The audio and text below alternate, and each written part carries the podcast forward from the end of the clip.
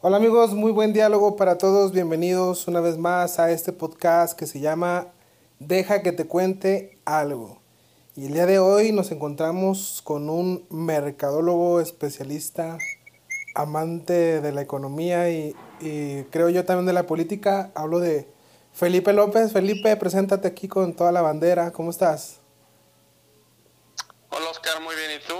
Pues un gusto estar aquí para platicar un ratito de, de, este tema y, y, pues bueno, ¿qué te cuento? Nada más que ya, ya tengo un poco de tiempo en este ambiente, de, más que nada del, del ambiente de la industria turística, industria de los viajes, gastronómica y de servicios eh, digitales y, y de mercadotecnia. Bueno amigos, los que nos escuchan, eh, el tema que estamos llevando a cabo es Atrapada en un crucero. Y Felipe nos va a contar su historia, cómo vivió la cuarentena, o cincuentena, o sesentena, ¿qué fue? Fueron más de dos meses, efectivamente. Dos meses y medio, casi tres. Bueno, pues una, sesenta, una sesentena una ventena casi, ¿no? Y bueno, pero uno dirá, ¿cómo que atrapada en un crucero? Yo creo que la experiencia fue fabulosa, pero vamos a verlo y a escucharlo desde tu versión, Felipe, porque creo que no fue en sí pues muy agradable que digamos. Tú eres de Guadalajara, Jalisco, ¿verdad? ¿Tú naciste allá? No, yo nací en Ciudad de México. Ah, en Ciudad de México. Eh, ¿Y tu familia es eh, de allá de, de esa zona o qué onda? Sí, tengo familia por en Jalisco, Ciudad de México, Estados Unidos. Así se reparte más o menos por todo el Va. país. ¿Cuánto tienes tú en este ambiente, eh, bueno, pues de la, de, de- del mercado, este, de los servicios digitales y en especial del servicio en los cruceros? Bueno, ya en, la, en, en total, en la industria turística tengo 21 años.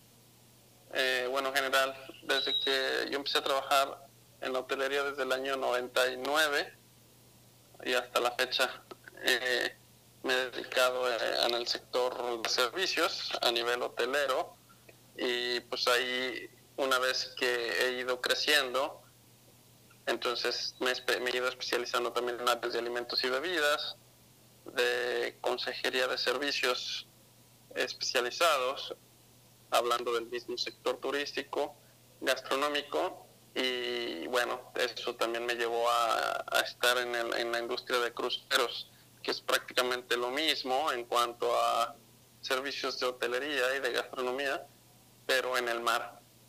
A ver, mira, vamos a, a, a ubicar poquito a los que nos estén escuchando, porque a veces tenemos el concepto de que un crucero es como un hotel en el mar.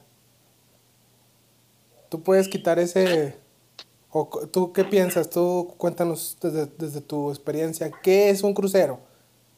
Tú como... Sí, un, un crucero es un, es, un, es un hotel flotante, pero que tiene obviamente más servicios, tiene eh, pues, la persona que se sube a un barco busca el placer por el viaje, obviamente le gusta navegar, hay muchas personas que no toleran navegar y hay otros que sí les, les gusta, ¿no? Entonces al final del día subirte a una nave es recorrer diferentes destinos y al mismo tiempo pues estás viviendo esa experiencia dentro del hotel, porque el barco al final del día es un hotel, dependiendo del tamaño, pues alberga X determinado número de pasajeros y tripulación y todos están en el mismo lugar, pero también te, ofrece experiencias bastante atractivas, interesantes y pues diferentes a lo, a lo que puedes vivir a- en un hotel normal. Sí, Es más comparado como un hotel tipo de Las Vegas, similar. Mm. Podríamos decir Las Vegas marítimas. Dependiendo, dependiendo del concepto, porque hay diferentes conceptos de, de barcos y dependiendo del mercado, la diversión y también lo que te vende el, la naviera. Hay, hay, diferentes conceptos en cuanto a cruceros también. Va. A ver, Felipe, tú eres un amante de los viajes, ¿verdad? Te gusta viajar. Tú eres un aventurero como Pedro Fernández.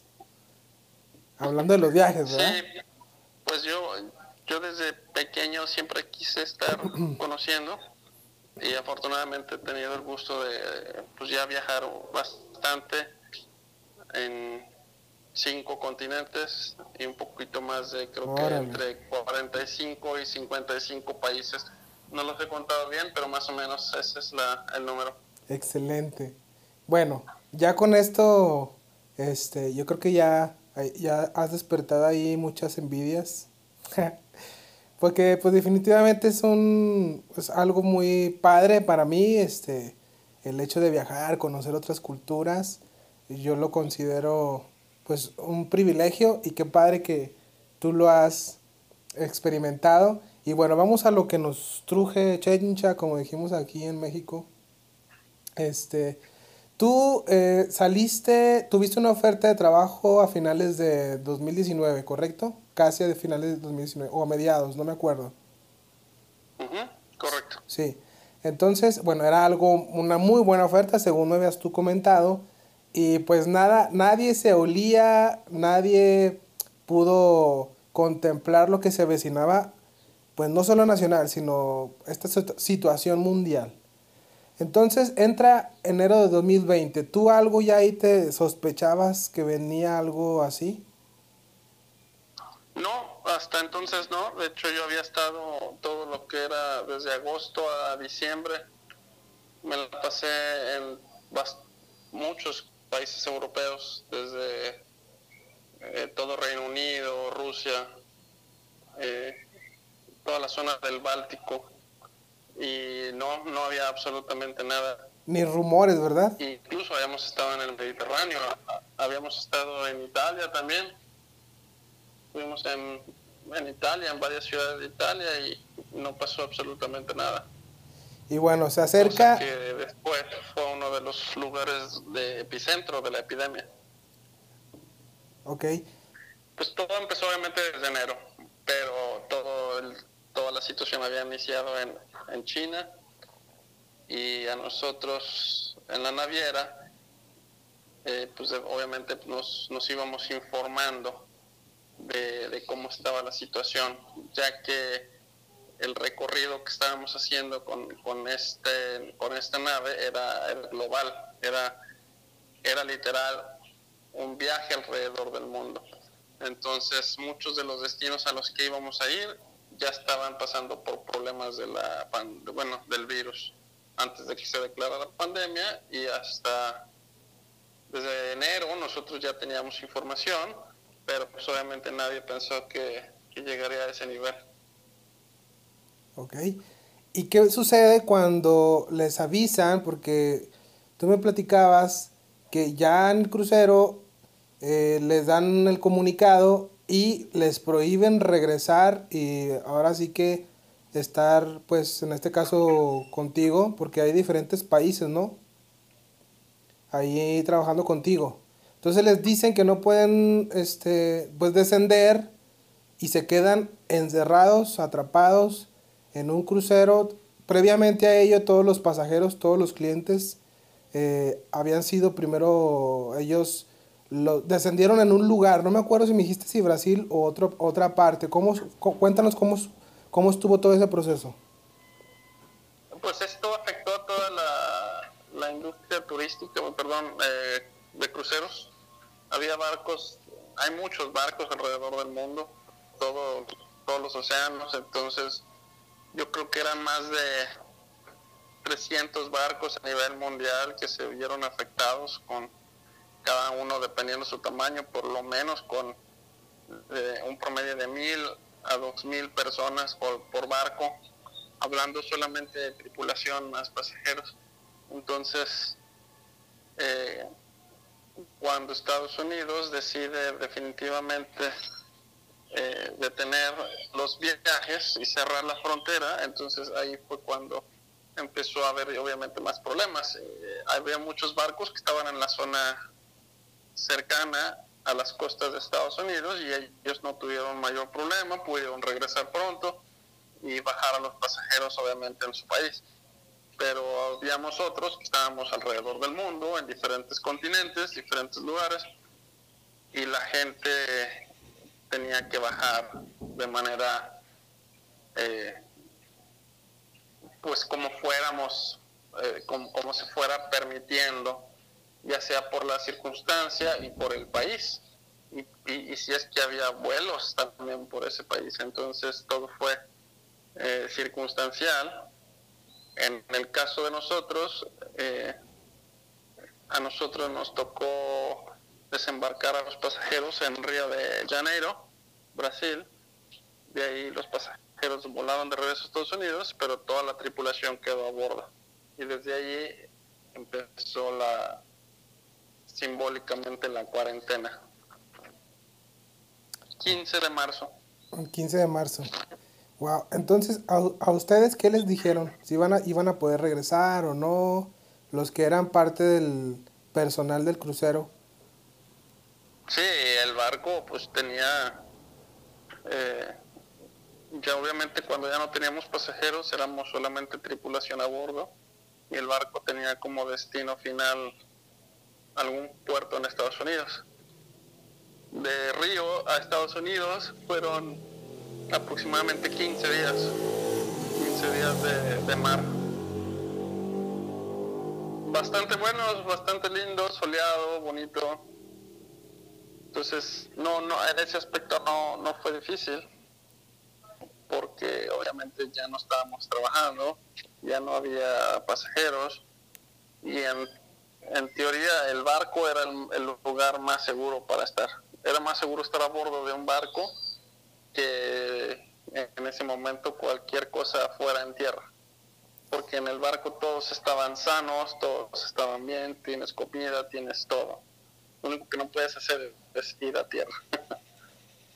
Órale. Oye, y bueno, tú me enviaste una foto, recuerdo que estábamos platicando por una videollamada y me enviaste una foto en el crucero frente a Miami por, por la noche y pues, eh, pero estaban completamente solos, ¿no?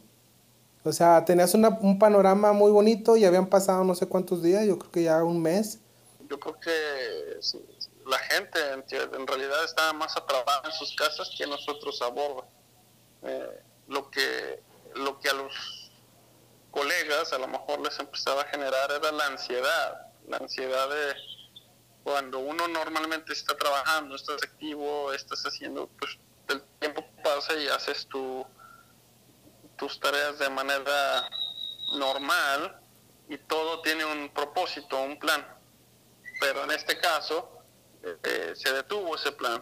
Entonces, desafortunadamente las noticias no ayudaban mucho, eh, entonces era como estar en un lugar sabiendo que afuera todo era un desastre. Tú estabas en un lugar muy a salvo cuando afuera era un caos.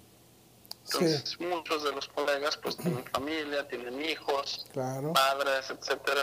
Entonces muchos de ellos eh, sí no, no podían manejar psicológicamente la, la cuestión de estar ahí sin poder bajar, sin poder salir y, tratar de hacer nada, algo distinto. Oye, y bueno, tú eh, igual me habías comentado que dentro de ahí del mismo crucero, el personal, había la sospecha de que ya se habían este, contagiado. Inclusive tú me comentaste también que, que hasta a lo mejor tú tuviste y ni cuentas te diste y bueno, a ver, cuéntanos eso, ¿qué onda? Todo sigue siendo una datos hipotéticos. Yo creo que hasta la fecha incluso la misma gente en general tiene bastantes dudas de este llamado virus, ¿no? Entonces, eh, ahorita te puede dar una gripa común y corriente o te puede dar un simple resfriado porque sales del entras del calor, donde estás a 35 grados, estás tomando el sol, estás, eh, estás en el área de una piscina tomando el sol y de repente entras a una zona donde hay aire acondicionado y una temperatura de 21 grados, 22 grados. Entonces brincas de 34, 35, 36 grados a 21, 22 grados. Pues obviamente hay un choque térmico, en, tu, en tu cuerpo y eso te puede generar una, un resfriado, una irritación en las vías respiratorias, ni siquiera algo viral, pero era un problema porque eso es algo que pasa en el diario acontecer.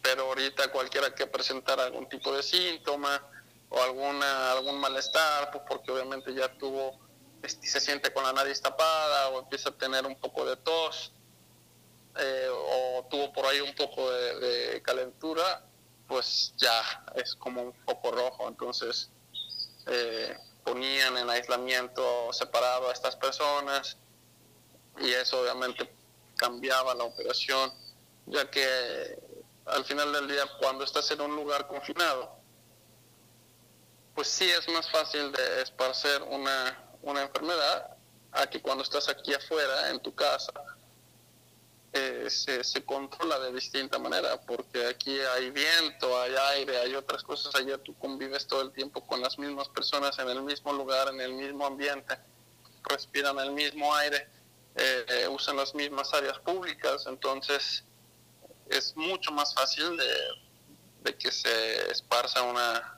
un contagio y, se, y se genere una, ¿cómo se le llama? Pues no, no, no pandemia, cuando tienes un brote de, varios enfermos, hay otra palabra, no me acuerdo ahorita. ¿Epidemia o qué? Pues sí, una epidemia, exacto una epidemia mínima, ¿no? Bueno, entonces pues todo fue yo debido, creo, creo yo, debido a, las noticias que recibían. Entonces uno le brotó la gripa, no sé, uno agarró la infección ahí por el aire acondicionado en la garganta, le dio fiebre y pues por todo, pues el caos y miedo o vamos a decirlo así, la tensión en, en, los medios de comunicación, pues yo creo que venía ahí como que el, pendiente de que, pues estuvimos en contacto con pasajeros de todo el mundo y no sabemos si aquí, si allá, entonces ahí estuvo el asunto. Bien, ahora, eh, tú la mayor parte de la, bueno, así mal llamada sesentena, como digo yo, este, ¿la, ¿la viviste en Miami o, o, en qué parte la viviste? ¿O fueron varios destinos? Eh, fueron varios destinos. Estábamos en. Arrancamos de Río de, de, Janeiro, ahí fue la última vez que toqué tierra hasta, hasta ahora. Subimos en Río, ahí se bajaron todos los pasajeros y de ahí nos fuimos a Tampa, Florida. De Tampa, Florida, eh, estuvimos, ¿qué será? También como 15 días, 20 días en Tampa, esperando autorización de parte del CDC en Estados Unidos para que pudiéramos salir, para que pudiéramos ver. Yo tuve varios vuelos cancelados que ya tenía listos para, para poder volar cancelando. Después de, de ahí nos dirigimos porque el barco pues, solamente tiene que llenarse también de combustible, tiene que llenarse de agua para generar agua potable para los baños, regaderas, etc. Entonces tuvimos que salir al mar, regresé y, salimos al mar y nos fuimos a las Bahamas y en las Bahamas estuvimos cuatro días y de ahí cambiamos, de, nos fuimos la tripulación que estábamos en esa nave, dejamos ese barco y nos fuimos a otro más grande. Ese barco en el que estábamos se quedó solamente con la tripulación suficiente para, para maniobrar el barco, para operar el barco. Y todos los demás nos fuimos a un barco más grande y ahí mismo nos fuimos de regreso a Miami.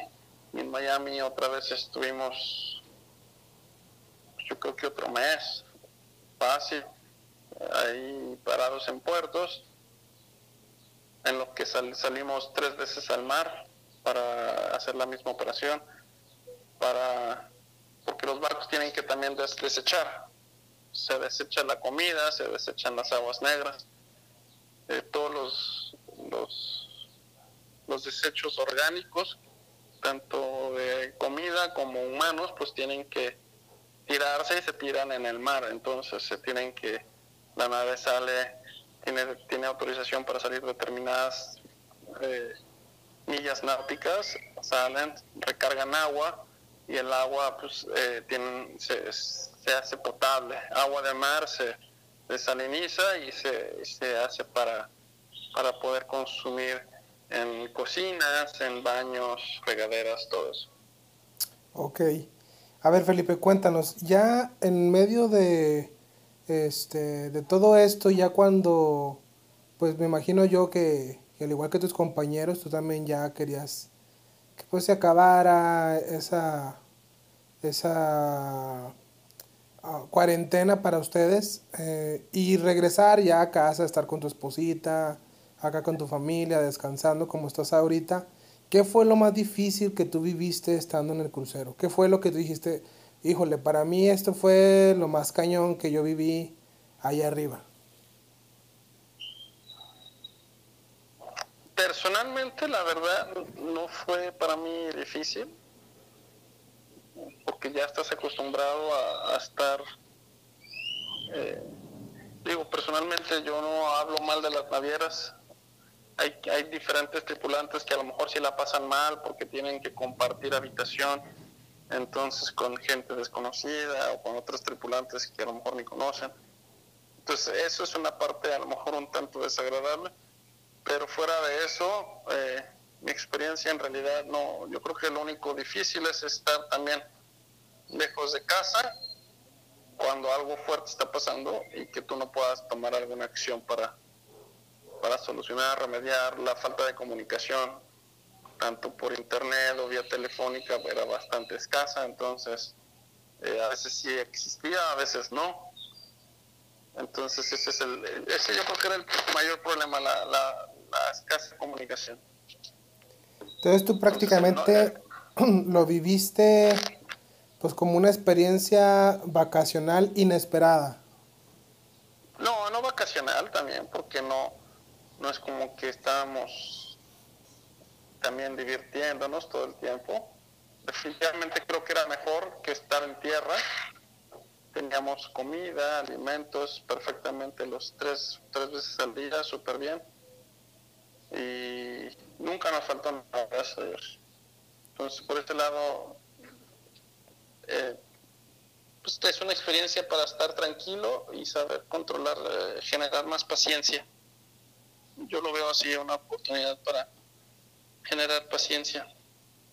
Ok, y ahora que ya estás de regreso, que estás en tu casa, eh, ¿con qué te quedas de, esta, de, esto que has vivido? Eh, bueno, hablando de manera positiva, por supuesto, aparte de la paciencia. Ya estando en casa, ¿qué reflexionas? ¿Qué tomas como, como, como, wow, esto a mí, esta experiencia, me imagino nunca la habías vivido en tu vida? Y ahora que la has experimentado, ¿qué te llevas de aquí favorable para ti desde tu punto de vista? Pues mucha mayor fuerza mental. Como te decía, hay gente que no puede hacer estas cosas.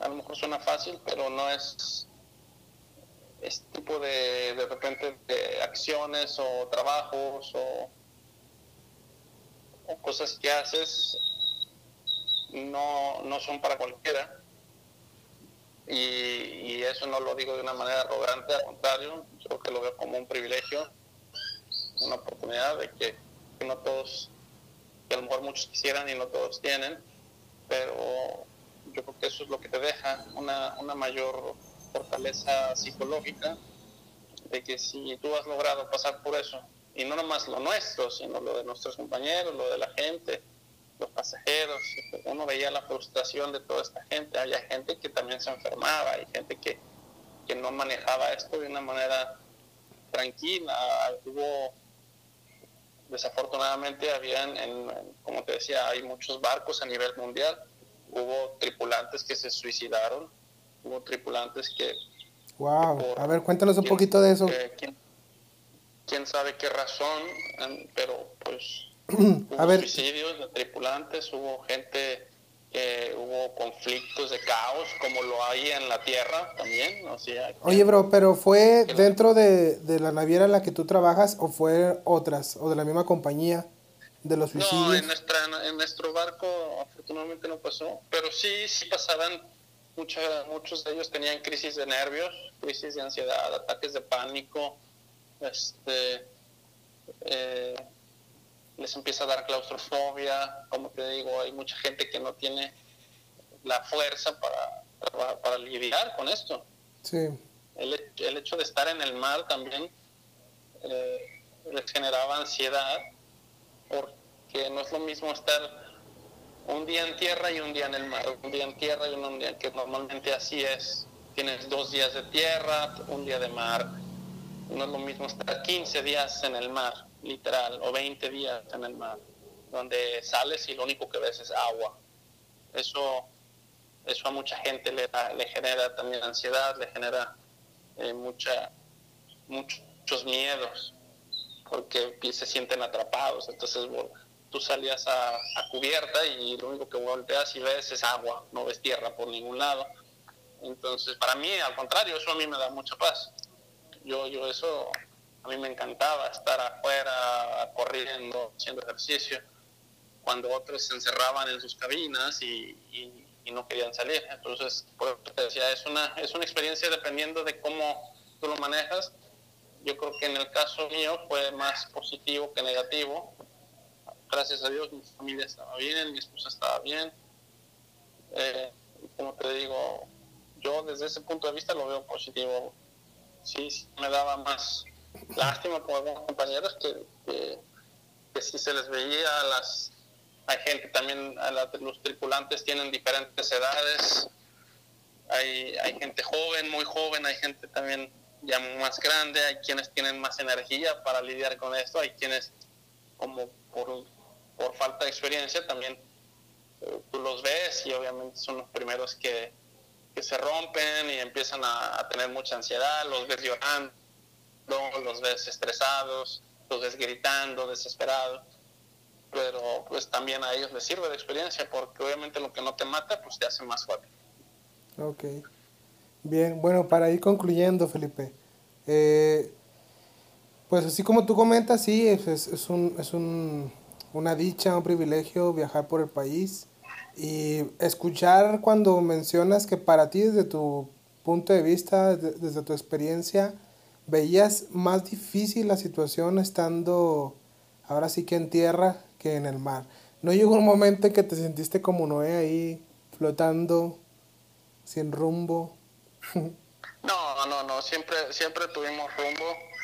Eh, lo que no teníamos era a lo mejor, eh, de hecho hicimos una escala en Curazao antes de, de irnos rumbo a Estados Unidos, de Brasil hicimos una escala en Curazao y, pues, se veía la ciudad vacía, sin las calles sin autos. Pero una vez que llegamos a Estados Unidos, nunca, yo nunca me sentí fuera de lugar. Lo que sí se veían eran las noticias, las noticias pues eran terribles, todo lo que se manejaba y nosotros veíamos algo, un mundo normal. Yo, yo salía, veía el cielo todos los días, veía eh, el mar, veía todo, y para mí no existió el virus yo nunca tuve alguna experiencia cercana con el virus, entonces... Oye, ¿y no te va a pasar al revés? muchas otras personas ¿No, no, ¿No crees que te pase al revés, que ya estando ahorita en tierra, este, se ponga más complicada para ti la cosa? Porque así como nos comentas, bueno, tú estabas en tu mero mole, eh, viajando en el mar, corriendo, este, como tú dices, a lo mejor para ti, en tu experiencia no fue tan mal, no fue tan negativo, al contrario, que sacas cosas positivas. Pero ahora que ya estás en casa y todavía esta cuarentena no se termina y todavía las medidas sanitarias y demás, tú lo sabes ahí en las noticias, todo cómo está el asunto. Eh, ahorita cómo te sientes, ¿no? ¿No es al revés ahora o cómo ves tú? No, yo fíjate que también ahorita me siento, gracias a Dios, normal. Eh, me doy gracias a Dios por el lugar donde vivo. Vivo también rodeado de muchos árboles, muchas áreas verdes entonces puedo salir a correr, también tengo aire fresco todos los días, no, no veo tráfico, no veo, no estoy metido en el centro de la ciudad, entonces eso ayuda mucho. El salir a caminar, hacer ejercicio, y agarrar el refresco, eso ayuda mucho, ¿no? Muchas personas no tienen eso, están encerrados en sus casas y no tienen ese también privilegio también de a lo mejor tener áreas verdes, una piscina. Eh, digo, yo lo veo también hasta ahorita tranquilo. Sí, ahorita ya estoy viviendo la experiencia de ir al supermercado y ves que todas las personas pues, traen sus mascaritas y que no te dejan entrar si, si no traes la máscara o, o, ciertas limitaciones. Yo eso no lo tenía en el barco, en el barco todos estábamos sanos, allá, allá, no existía en realidad las, el distanciamiento social, todo ese tipo de cosas que aquí en tierra eh, ahorita ya tienen dos, tres meses así aplicando, allá nosotros no lo, no lo experimentábamos. Y aunque en algún momento lo, lo implementamos, y se nos pedía mantener distancias, pues realmente no había mucha necesidad, porque no había nadie enfermo, pero, pero eran, teníamos que cumplir con ciertos protocolos y reglamentación para que pudiéramos comprobar a las autoridades de que obviamente una vez que, empezáramos a, desembarcar eh, tripulantes, también los puertos y las autoridades de esos puertos tuvieran la seguridad de que nosotros estábamos sanos. Entonces, eh, era, de, ambas vías. Pero pues nosotros llevábamos dos meses y medio sanos, sin contacto con nadie de fuera. Entonces, para nosotros era imposible estar enfermo. Ok. Bueno, pues prácticamente tú este tiempo lo has vivido relax, este, tranquilo, gracias a Dios, qué bueno que, pues no hubo un momento pues caótico en tu mente, este, no te afectó tanto el hecho de la ansiedad o del miedo.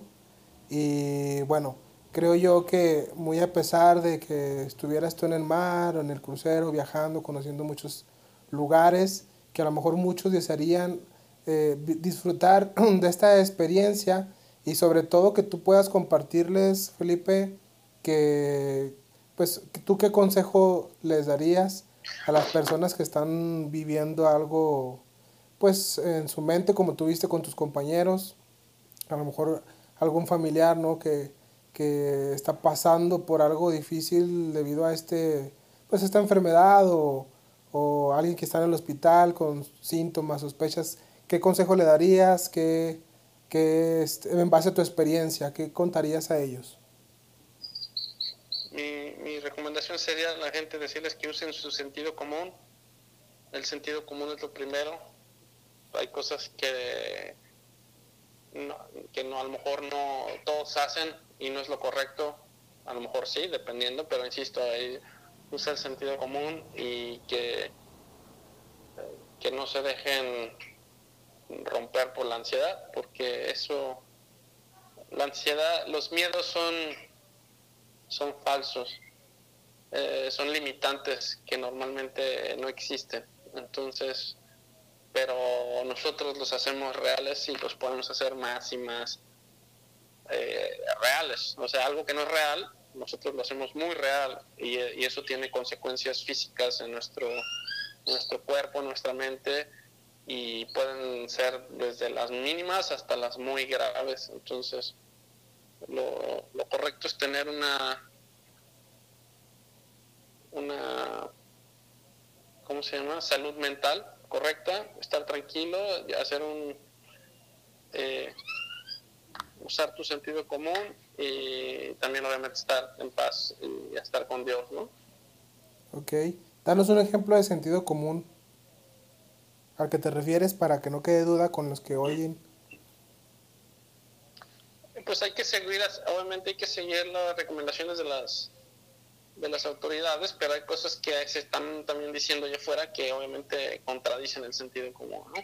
Eh, como el, el no caminar, el no hacer ejercicio, no, eso es obviamente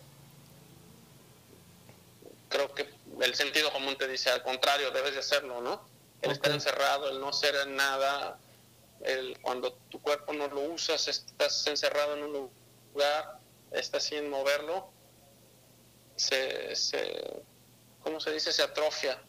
Así como se atrofia la mente, se atrofia el cuerpo. Entonces tienes que estar activo, tienes que ser, porque en el momento que uno de ambos se, se jode, se, se rompe, entonces es un efecto dominó, entonces tienes que, allá afuera hay muchas cosas que se están diciendo, que, que dejes de hacer o que hagas, pero que obviamente la lógica te dice que eso, o, sea, que es malo o es bueno. Entonces, no te, no sé qué ejemplo te podría dar ahorita.